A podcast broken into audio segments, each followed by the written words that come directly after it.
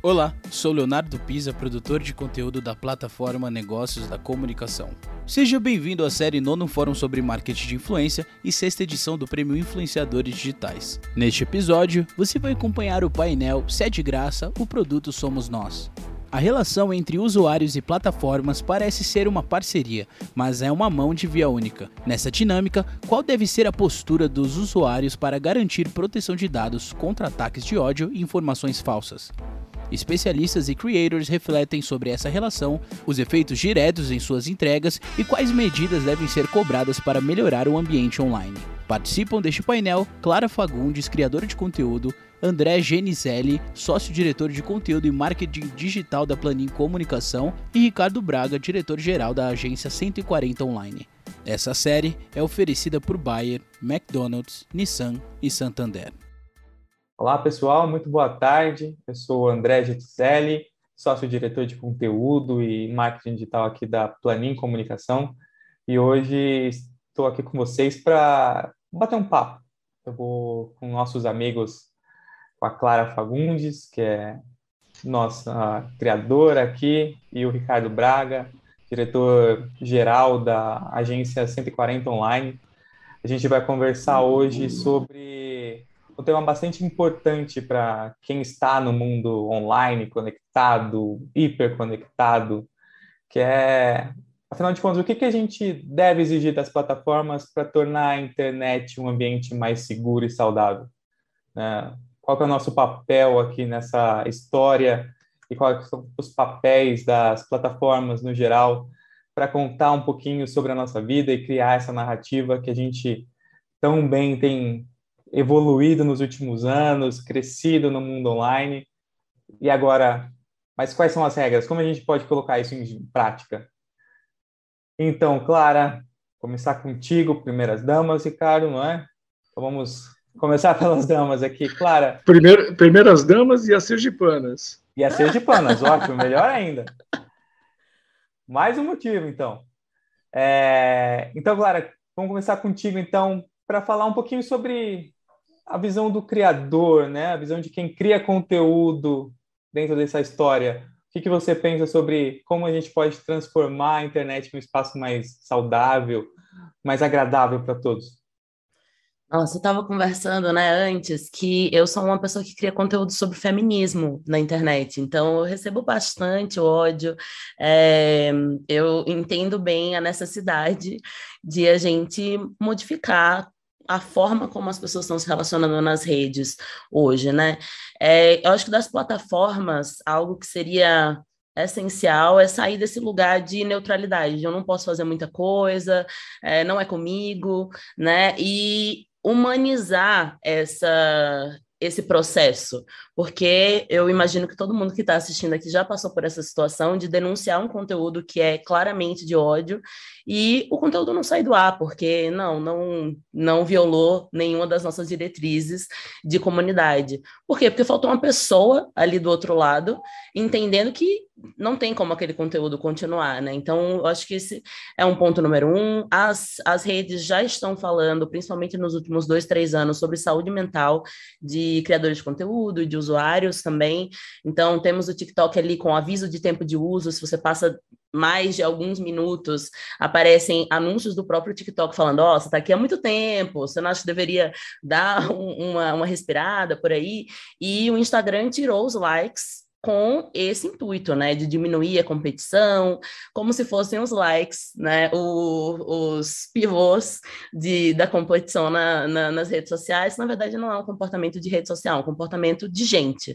Pessoas competem, pessoas comparam, e, e isso acontece mais nas redes sociais, porque você tem mais acesso a pessoas para se compararem, né.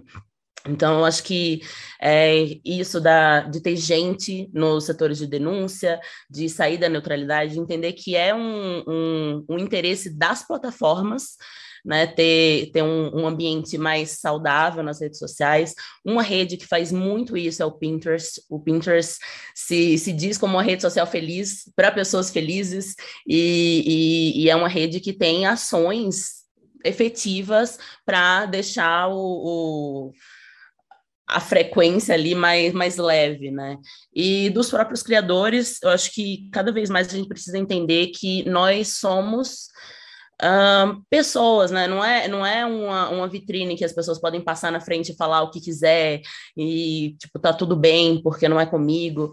Não, tem que definir esse limite, esse muro do que é ok e do que seria ok, talvez uma conversa física, né, frente a frente, e que na internet esse limite ultrapassa qualquer coisa, porque vem o, o, a leveza ali do anonimato, que é eu posso falar o que eu quiser, não tem consequência nenhuma, internet é terra sem lei, né? Então acho que são várias camadas aí dos próprios usuários pensarem o que eles estão falando por aí, tipo, eu falaria isso na cara de uma pessoa, senão será que eu deveria estar digitando, né? De as redes tomarem isso como parte da, da função delas, deixar o ambiente mais saudável e dos, dos criadores também entenderem que tem que impor limites.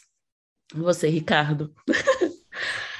Eu estava falando que a internet foi criada da mesma maneira que a mulher e o homem foram criados à imagem e semelhança de Deus, né? Aliás, a palavra Deus vem de eus, né? Vários eus.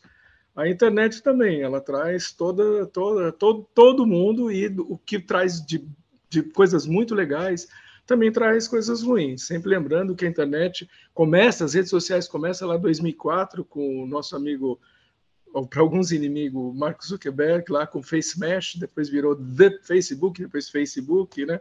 Era uma comunidade ali da, da do, a, a, carinha, né? O livro das carinhas, né? The Facebook né? Mostrava lá, todo mundo queria, pô, aquela menina, aquele menino, quero conhecer e tal. Era uma maneira do pessoal se enturmar, ficar, viver em comunidade. Só que as comunidades como, começaram a crescer, a gente sabe como que é essa questão tribal, né? Eu sou da minha tribo, sou contra a tribo de você, eu sou São Paulino contra Corinthians, não sei qual é Sergipe, esqueci, não sou muito ligado no futebol, mas um querendo brigar, zoar com o outro e depois é, leva para um nível do tipo eu não te reconheço, né? Eu não gosto de você, eu não gosto de mulher, não gosto de homem, não gosto de negro, não gosto de bigodudo, não gosto de barbudo, não gosto de pessoas que usam óculos e chega num nível de irascibilidade total.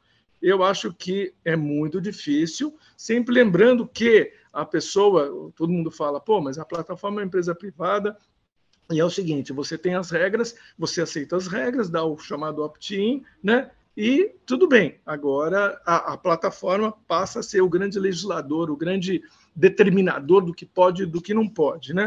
E aí vão começar uma série de confusões. Daqui a pouco eu, eu entro no circuito para falar mais sobre isso. Não, perfeito. É, então, esse ponto que você trouxe ele é realmente bastante importante, né? A, a internet ela nada mais é do que uma metáfora, ela é uma reprodução, na verdade, não é uma metáfora, é uma reprodução do que a gente vive fora, né? Se a vida imita a arte, hoje em dia a internet é a própria vida ali de, um, de uma certa maneira. E mas há um, também um outro lado na moeda que é assim, a gente fala sobre essa questão do ambiente privado, das plataformas terem as suas próprias regras, mas até como é um pouco do tema aqui do nosso da nossa sessão aqui é se é de graça, né? Se a internet é de graça, se a rede social é de graça, o produto, no fim das contas, acaba sendo a gente. A gente acaba sendo exposto cada vez mais à publicidade, mesmo que de maneiras diferentes. É, a gente está cada vez mais expostos a informações, muitas vezes falsas, né? fake news.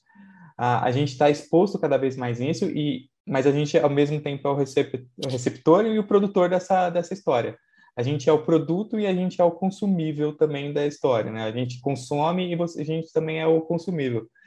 É, como que a gente pode, é, sendo nós os usuários e os responsáveis muitas vezes por esse produto, é, também impor um pouco as nossas demandas? O que, que vocês acreditam que seja mais importante nesse momento para que a gente comece a construir esse ambiente é, mais salutar e, e, talvez começar a impor de fato as regras do jogo, que elas já existem muitas vezes, mas que a gente muitas vezes não sabe colocar em prática. Claro, posso falar? Bem, eu vejo. É o famoso problema, eu, eu chamava de, de, polígono, né? Não é um quadrado. Você vê um quadrado, você está vendo um do lado, do quadrado tem os outros lados, né? Essa é uma questão que é um polígono, que é em vários lados. Ah, você pode fazer uma abordagem do ponto de vista político, e eu acho que é político também. Ah, o nome, inclusive, deram, não sei quem, social media. Eu sempre achei que era individual media, né?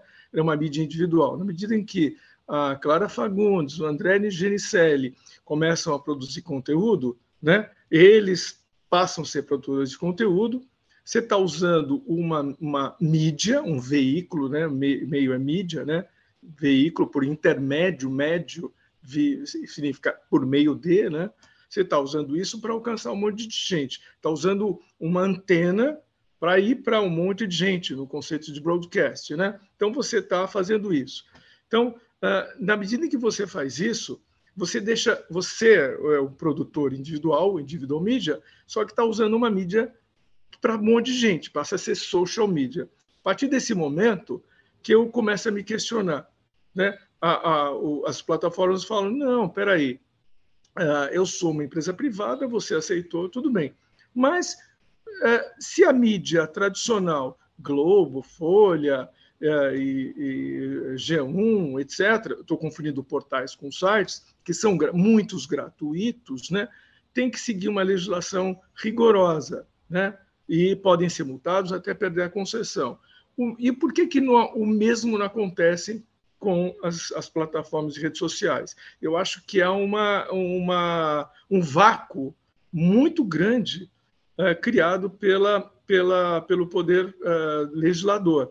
E eu sempre digo que a internet é uma grande destruidora de valores. Por onde ela passa, ela destrói ela está destruindo a TV por assinatura que empregava milhões de pessoas no, Brasil e do, o streaming emulou o conceito de TV por assinatura. É subscription, né? Assinatura. Eu pago todo mês para um streaming. Quer dizer, a mesma coisa. Ah, mas eu posso entrar e sair, porque eles não, não são donos da, da, da, rede de distribuição, como a NET, a Sky, etc. Né? Então é a coisa mais simples sair. Então, uh, eles, uh, uh, esse pessoal, essa, essa, essa questão de eles poderem, uh, o Netflix e outros, eu estou aqui faz, fazendo uma merchandising, uh, eles destroem o banco, né? Os bancos, eles, de certa maneira, estão fechando agências em tudo que é canto do Brasil, porque as fintechs estão substituindo carros, o motorista de táxi, coitado, tem Uber e outros. Então, por onde passa a internet, o digital, ela destrói valores. Então, tem uma discussão também de modelos de negócios, tem uma questão de abordagens aí técnicas antropológicas e sociológicas. Eu acho que tem vários aspectos que têm que ser discutidos e a, ah, também a área política, os legisladores, a, a, internet passou por cima e os caras até agora não, não se encontraram. Bem, não se encontram para um monte de coisa para resolver problemas básicos do Brasil. Imagina resolver esse problema. Então, é, é uma discussão pesada que a sociedade tem que pressionar de tudo que é maneira. Só para finalizar aqui.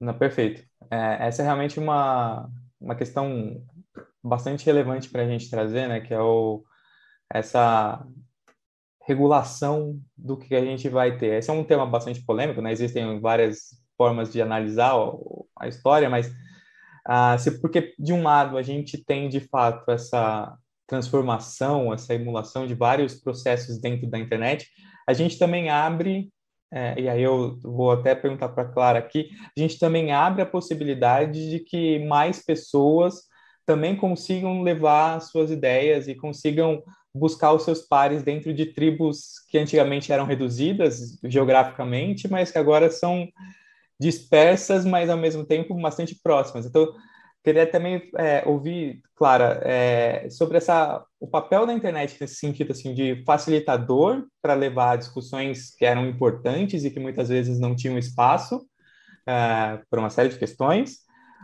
mas que muitas vezes acabam mesclando, gerando essa interferência, né, como se fosse a antena da, do Wi-Fi ali transmitindo o sinal, a gente está co conectando com bolhas semelhantes às nossas, mas gerando interferências e ruídos com quem pensa diferente, muitas vezes. Então, como é que isso, como é que você enxerga isso?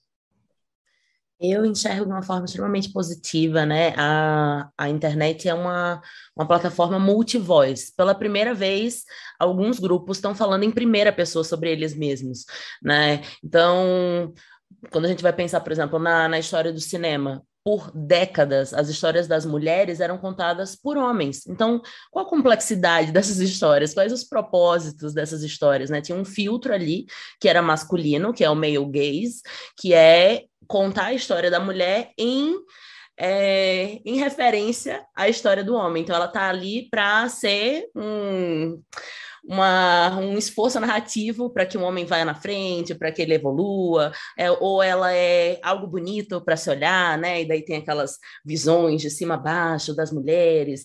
E, e aí na internet, essas mulheres estão falando em primeira pessoa, elas estão falando o que é importante para elas especificamente, né? Então, novas discussões sobre sexualidade, sobre interseccionalidade, sobre feminismo, né? Então, eu, eu vejo como algo extremamente positivo, como algo de representatividade né? Que traz novas referências de beleza, visuais, de conhecimento.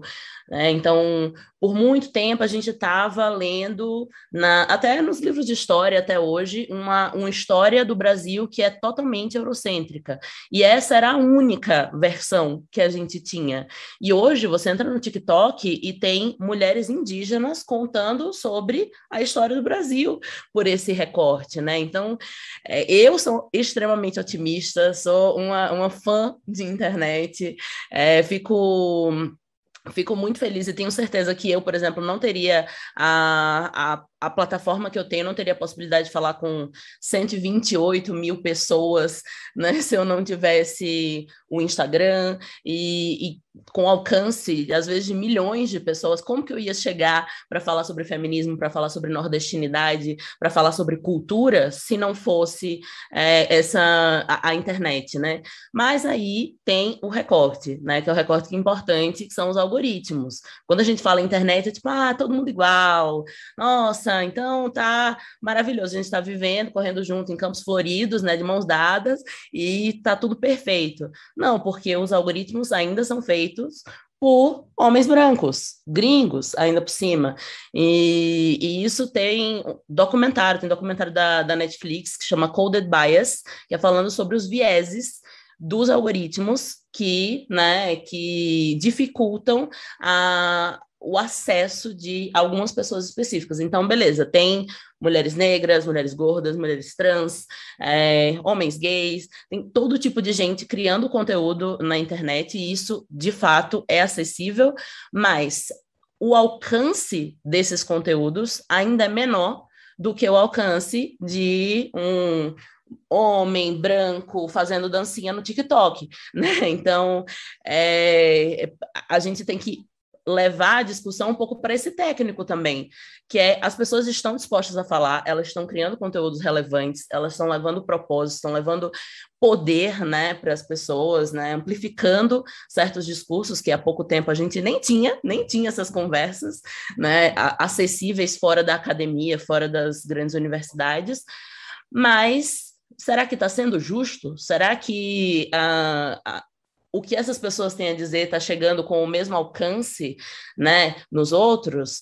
Então, é isso. A gente está falando que a internet é um reflexo da sociedade também se reflete a homofobia, também se reflete é, o machismo, também se reflete a gordofobia, também se refletem todas essas outras coisas que fazem com que um, um criador de conteúdo é, que esteja mais próximo, um pouco mais próximo do padrão, fale a mesma coisa que outra pessoa que não está e o conteúdo dele viralize, né? E, então a gente também precisa entender que não, não está todo mundo no mesmo barco, está todo mundo no mesmo mar, mas tem uma galera que está de iate e tem outras que estão de, de canoinha, né? É, lutando nesse, nesse mar revolto que é a internet e, e afins. Nesse cenário, o polígono que o Ricardo até mencionou, ganha um outro lado, que é o lado econômico também da história, né? É, dessa discussão de muitas vezes, assim, a demanda por regulação também exige é, que a gente entenda é, um pouco ali do outro lado. E nesse sentido, eu vou entrar num ponto que você comentou com a gente, até antes de chamar o Ricardo. Você comentou com a gente sobre os haters. A gente vive num mundo de criação de conteúdo, de análise, é, de dados, que é cada vez mais o ponto X que as marcas pedem, é, e etc. Mas de uma, um mundo completamente competitivo e muitas vezes baseado nessa competitividade, né, nessa, nesse acirramento pela audiência, e pelo outro lado acaba minando um pouco essa representatividade toda. Vocês acabam sendo guiados, né, pelas redes sociais, o que, que se deve fazer, o como se deve fazer. Nesse sentido, você vê com bons olhos a regulação que o Ricardo defendeu? Sim, é, eu acho, eu acho que a, a, pandemia acelerou essas discussões, né? É, quando chegou ali em abril, mais ou menos, que tinha algumas pessoas agradecendo a pandemia que estava matando pessoas e outras que estavam desesperadas, ficou claro que, beleza, a gente não está no mesmo, no mesmo nível em absolutamente nada e que era necessário politizar as redes sociais. Então teve todo um, um movimento ali na pandemia de eu não quero mais seguir pessoas que são se dizem neutras, eu não quero mais seguir pessoas com as vidas perfeitas, né? Eu quero é, conversar com gente que eu me identifique, que tenha coragem de falar sobre certas coisas. Então, acho que, que teve esse movimento que é de comportamento e as, as redes sociais, como plataformas, não favoreceram isso, porque, por exemplo, é, se você vai falar sobre violência doméstica, É um assunto extremamente político, mas você tem que censurar porque as, a, a rede entende que você está fazendo apologia à violência doméstica, e às vezes você está fazendo o contrário. Né? Então, sim, eu, eu, sou a favor de, de uma camada de regulação e de, é, de compreensão de que os conteúdos são políticos e que as redes sociais são políticas e que elas estão lucrando com certos conteúdos, então estão lucrando com todo mundo, né? Todo, todo mundo que usa ali é lucro de alguma forma. Você, é como criador, você você é, dá lucro porque o seu conteúdo aparece entre anúncios, e se fossem só anúncios, ninguém estava na rede social, né? Estão ali porque tem conteúdo, e, e como usuário, porque você é um número de engajamento para marcas que estão pagando anúncios, né? Então, é, é, entender que ninguém é santo, que, que as redes sociais precisam, de fato, é, colocar esses filtros, esses filtros de quais são os discursos que precisam chegar em mais gente, quais são os discursos que não podem chegar em mais gente. Né? E ainda mais no, no, no, cenário de, de política, né, de eleição que, que a gente está vivendo, quais são os, os, os conteúdos que vão se amplificar no próximo ano, nos próximos anos. Né? Tem, tem documentários sobre isso, sobre a influência das redes né, no, no avanço do hiperconservadorismo. Né? Então, não é, não é um discurso novo, né? não é um, um debate novo, é, mas é um debate extremamente necessário que ainda não foi resolvido. Perfeito. Ricardo, nesse, nesse papo, nessa jornada das narrativas da internet, é, as agências elas fazem um papel fundamental que é mediar muitas vezes a conversa do criador com a marca, com o público e com as plataformas. Como você enxerga o papel das agências, é, especialmente no marketing digital, nessa camada de social media? É, como você vê esse papel hoje para a formação de um ambiente é, mais saudável e com melhor bem-estar para as pessoas? Uh, antes eu queria falar uma coisa que me ocorreu, que eu acho que eu não terminei meu raciocínio. Quando eu falei que a internet era uma grande destruidora de valores, esqueci de falar que ela é uma grande criadora de novos valores, né? Que sensacionais e espetaculares, graças a Deus. Esse é o primeiro ponto. Segundo ponto, vou falar do. Ela falou do algoritmo, né? Que é feito por a imagem e semelhança, porque foi criada por homens brancos, com óculos, sem óculos, sei lá o quê, né? Uh, eu acho que a gente, de certa maneira, algumas redes sociais, a gente já perdeu o jogo. É, é impossível. É, o, o, robô é muito melhor do que o homem. Até você saber né, onde que está o problema Eu acho que é, são reuniões intermináveis, checkpoints, squads que eles não vão conseguir descobrir nunca. E aí é a questão fundamental que tem a ver com a essência da comunicação. Comunicação é hábito, sempre foi. Né? As pessoas se habituavam ao jornal, ao rádio, não sei o quê, papá, mesma coisa. Qual é a capacidade na TV por assinatura? Sempre, se 500 canais, você assistia 4 ou 5. Na internet é a mesma coisa. Você vai ter na tua telinha do teu, do teu mobile, do teu celular, quatro ou cinco redes que você consegue, Telegram, papapá, WhatsApp. Aí você se acostuma com o WhatsApp, só quando pira, aí você vai lá para o Telegram ou para o Messenger, etc.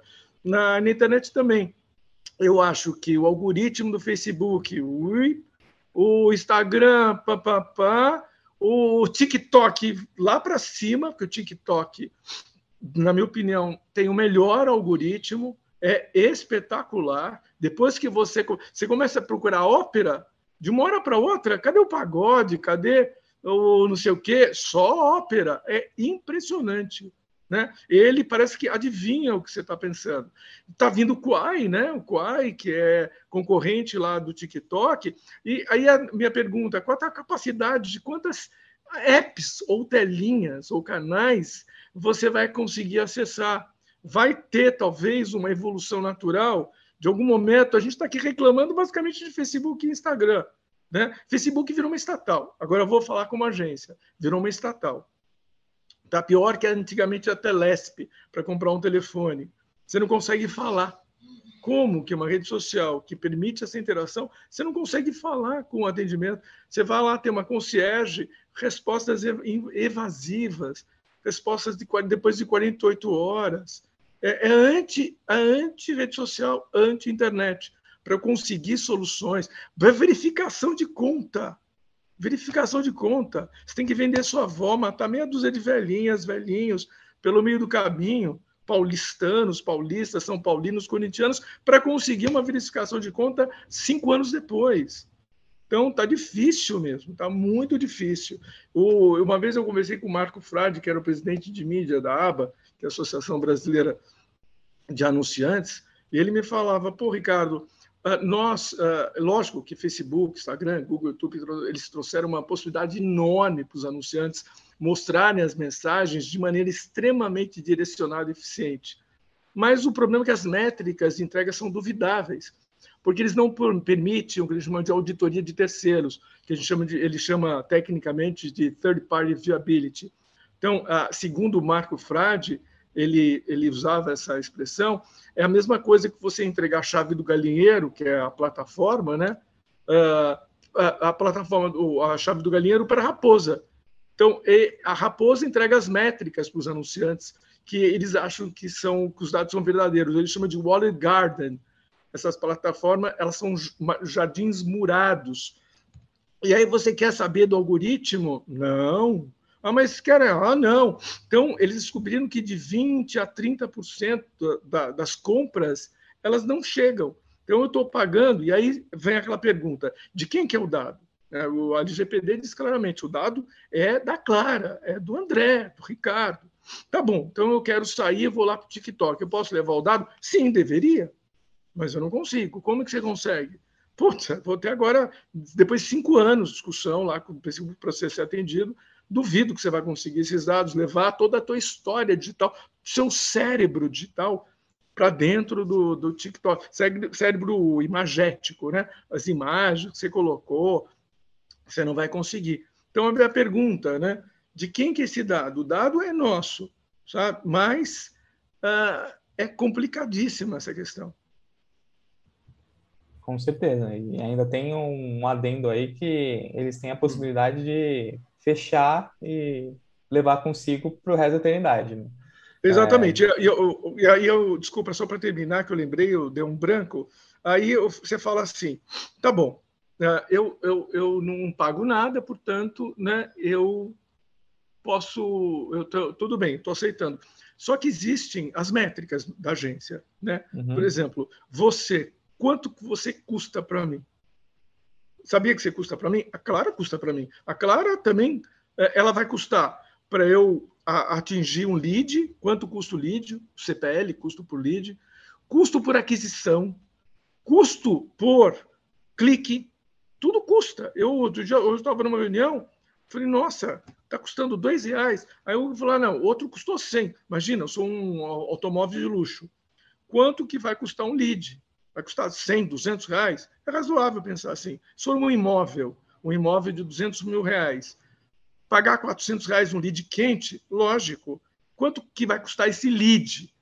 100, 20 eh, reais? 30 reais é caro ou é barato? Eu estou pagando. Eu estou pagando. Então, esse dinheiro está indo para a plataforma, que está fazendo um trabalho maravilhoso de conexão, é inegável. Mas olha só quanto dinheiro que nós, agências, colocamos no mercado. Então, sim, não é gratuito. Tem uma conta aí e, e você, o, a pessoa que está nos ouvindo, né, vale muito dinheiro. Com certeza. É, você diria, então, portanto, que a gente tem evoluído em diversos aspectos, a plataforma traz uma evolução, mas ao mesmo tempo a gente continua com os mesmos hábitos na parte da mercantilização, da burocratização. Então, assim, uma coisa é a nossa vida social da social media e outra coisa é a nossa relação com, a, com, com as marcas ainda na base do consumo? Eu acho que é o seguinte: as pessoas cada vez mais vão ter uma relação de funcionalidade. A marca ela só vai ser que ter a ver se ela realmente tiver uma função, ela for funcional, tá? E as marcas têm que ser têm que ser funcionais, elas têm que ter, evidentemente, propósito, né? Eu vim para. É o famoso porquê. Por que, que eu estou aqui?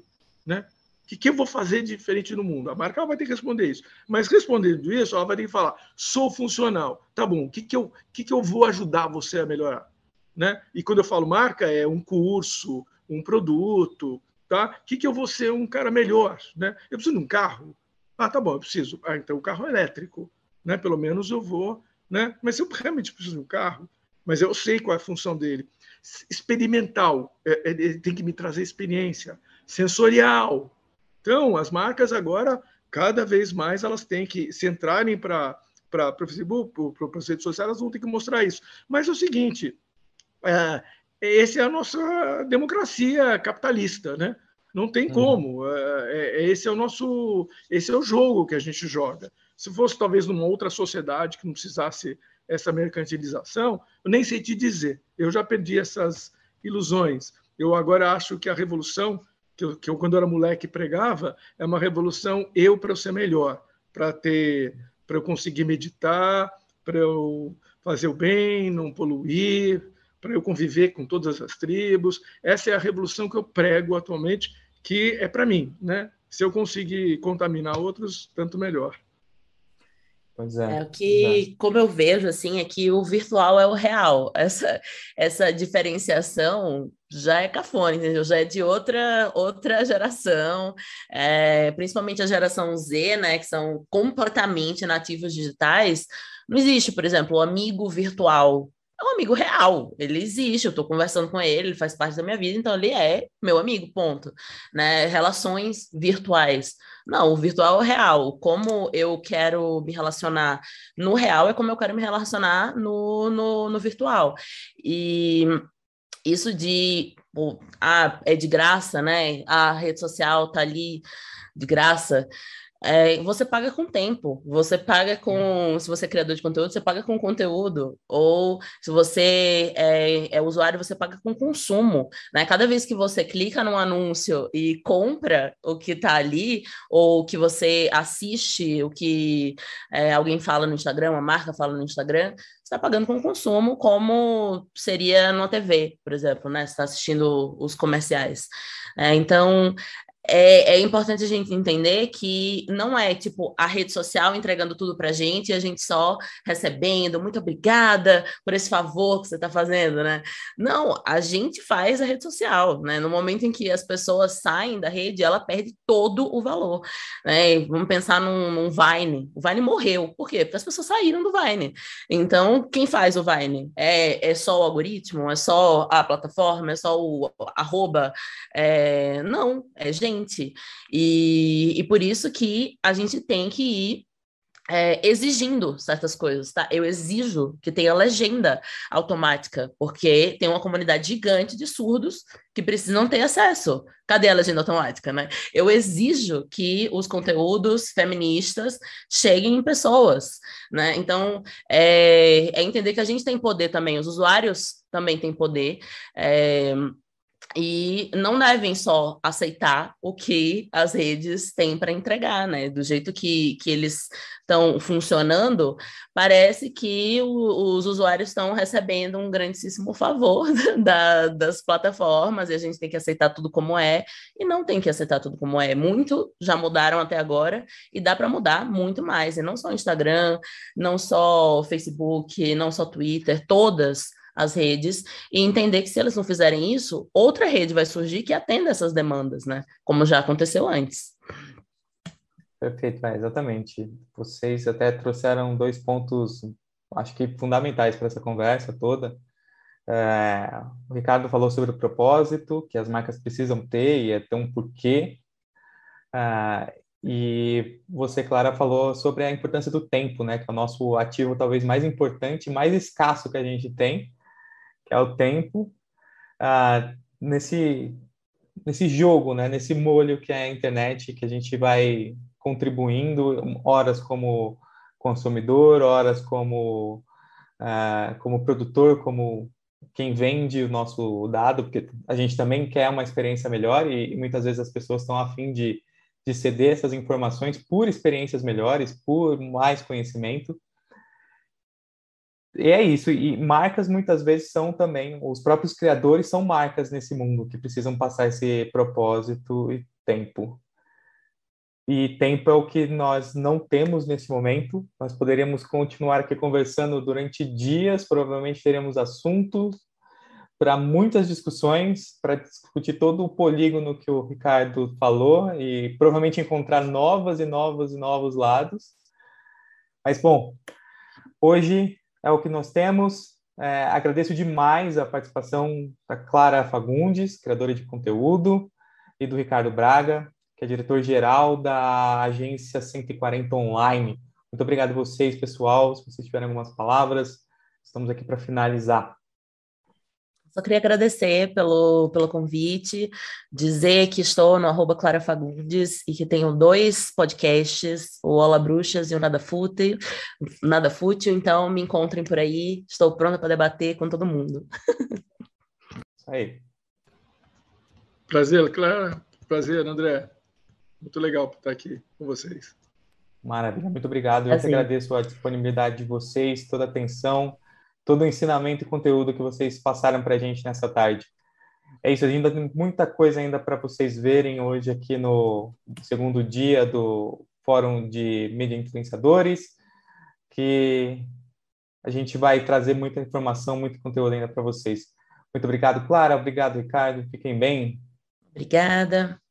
Um beijo.